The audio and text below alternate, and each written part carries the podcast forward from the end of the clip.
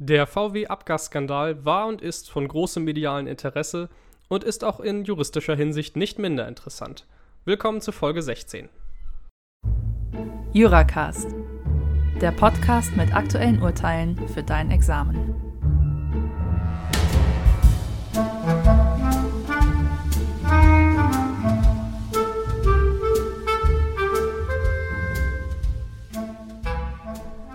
In der heutigen Folge möchte ich von dem üblichen Konzept, einen konkreten Fall darzustellen, ein bisschen abweichen, denn bisher hat es noch keine höchstrichterliche Rechtsprechung im VW-Abgasskandal gegeben.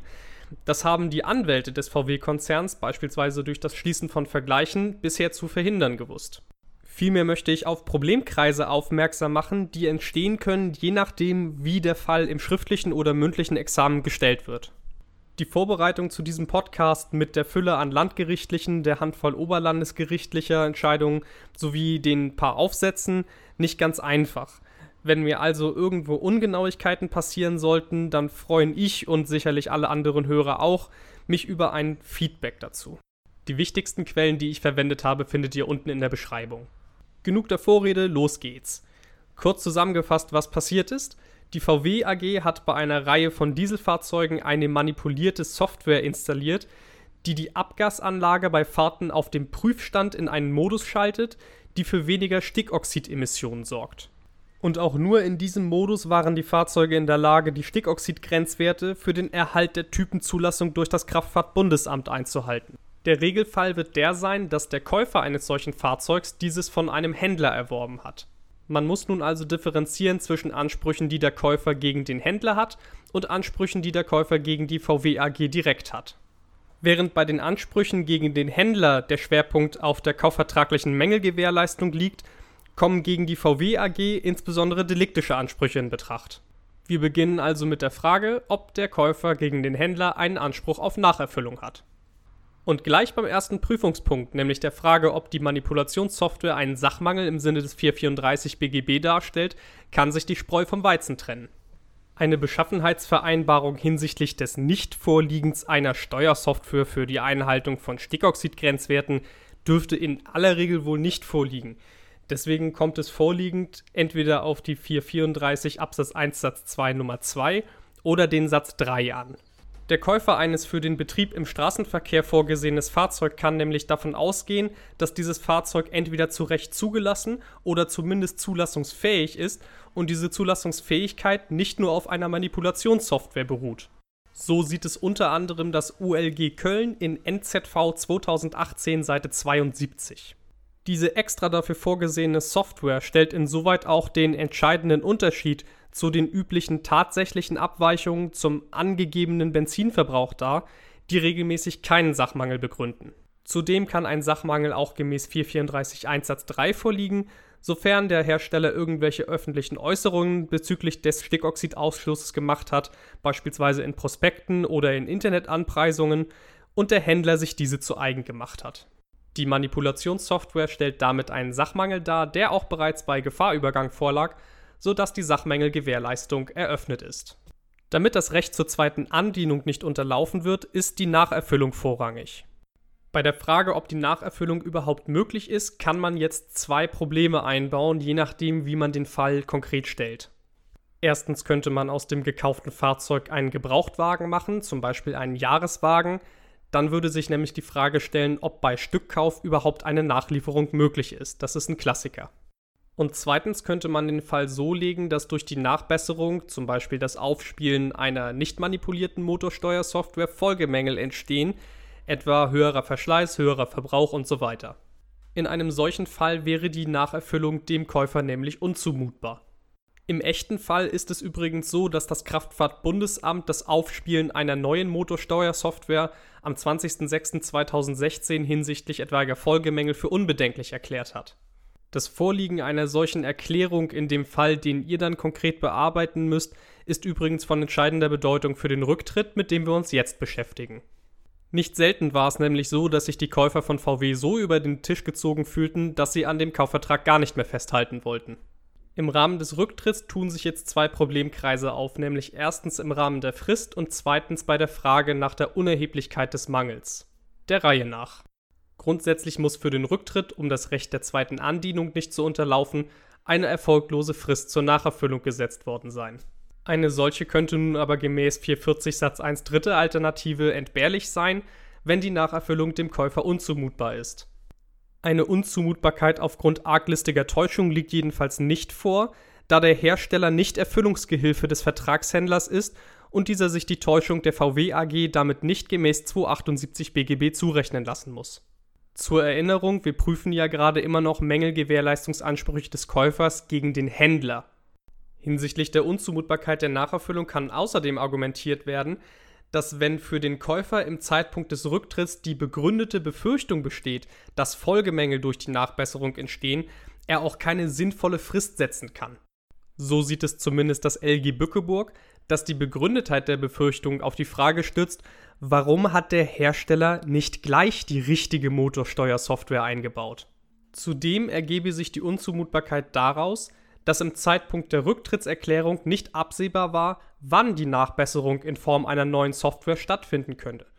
Es stand nämlich noch nicht fest, ob diese neue Software Folgemängel hervorrufen würde oder nicht und damit gegebenenfalls ungeeignet wäre.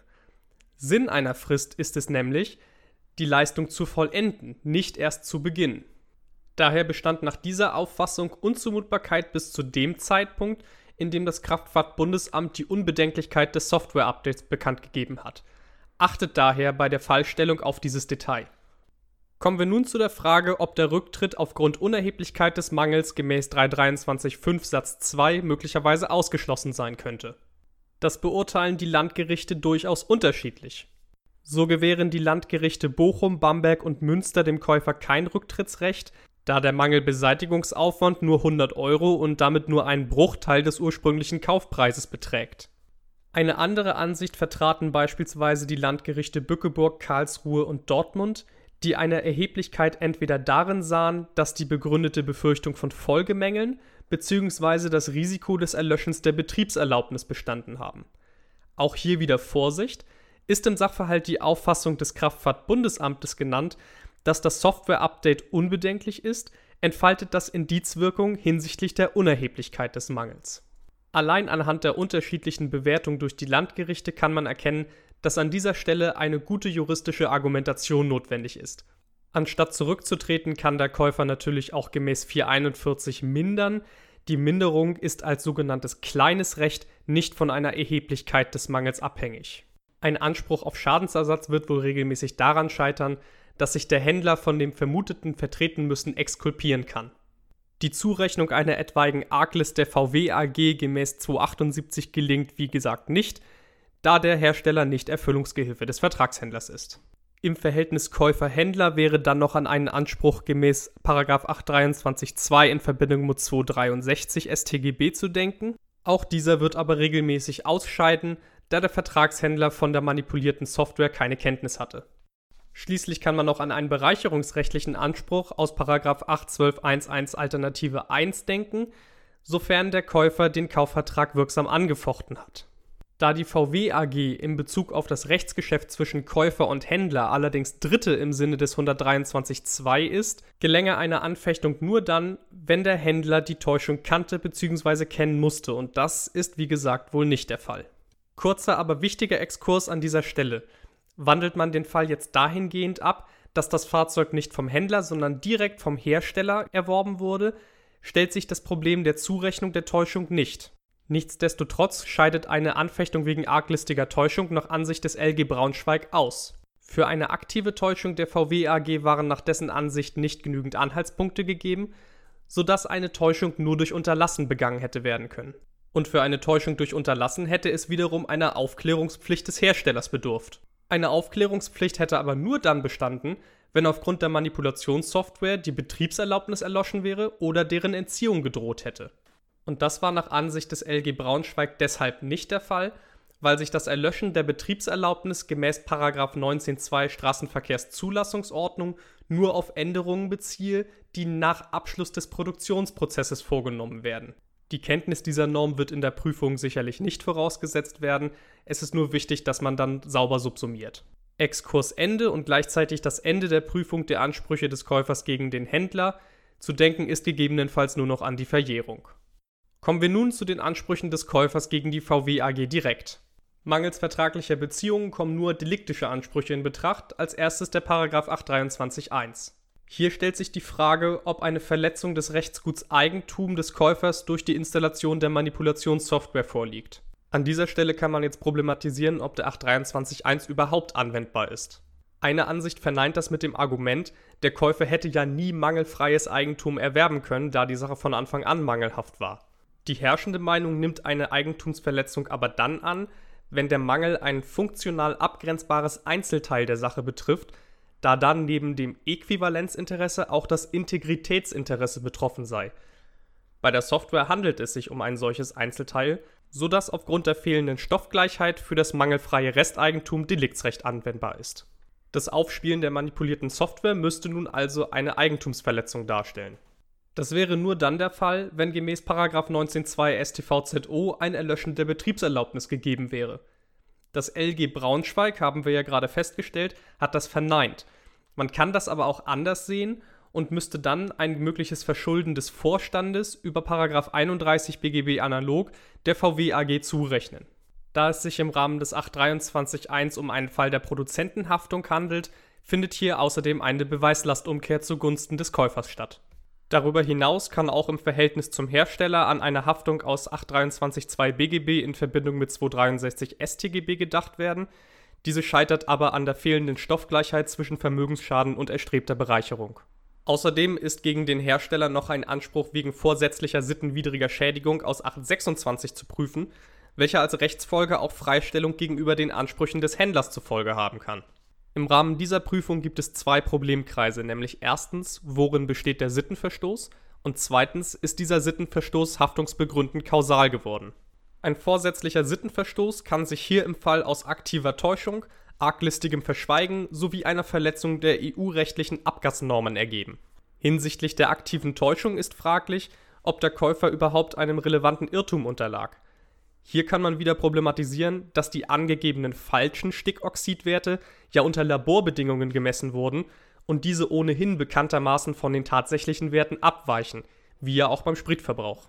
Dem kann aber entgegengehalten werden, dass der Käufer von diesen gemessenen Werten zumindest auf die tatsächlichen Werte schließen können muss.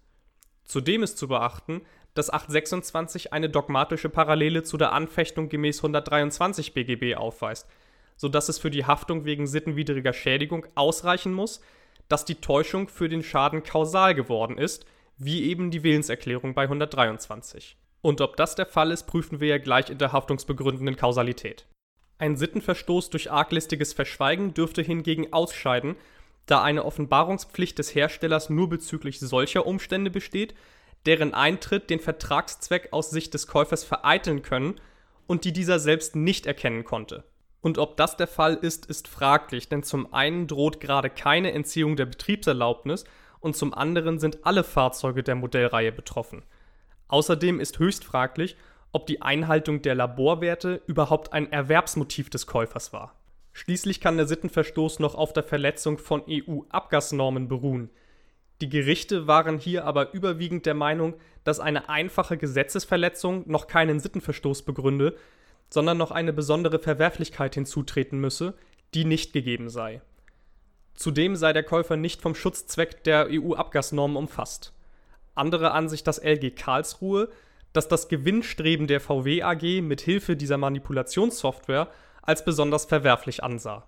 Für die Frage der Haftung aus 826 kommt es nun also entscheidend auf die Frage an, ob der Sittenverstoß in Form der Täuschung haftungsbegründend kausal für den Vertragsschluss geworden ist. Das ist insofern problematisch, als dass für den Fahrzeugkauf ein Bündel an Motiven ausschlaggebend war, neben den Emissionswerten auch Verbrauch, Motorleistung, Ausstattung und so weiter. Dass gerade die Täuschung über den Stickoxidausstoß kausal geworden sein soll, ist grundsätzlich also eher fernliegend. So sah es etwa das Landgericht Bamberg, wo der Käufer ausgerechnet einen SUV gekauft hatte, die ja jetzt nicht unbedingt für besondere Umweltfreundlichkeit bekannt sind. Problematisieren kann man jetzt noch, ob die Vermutung aufklärungsrichtigen Verhaltens anwendbar ist. Das würde hier aber den Rahmen sprengen. Ich möchte euch daher auf das Urteil des LG Karlsruhe sowie den Aufsatz von Professor Jürgen Oechsler verweisen.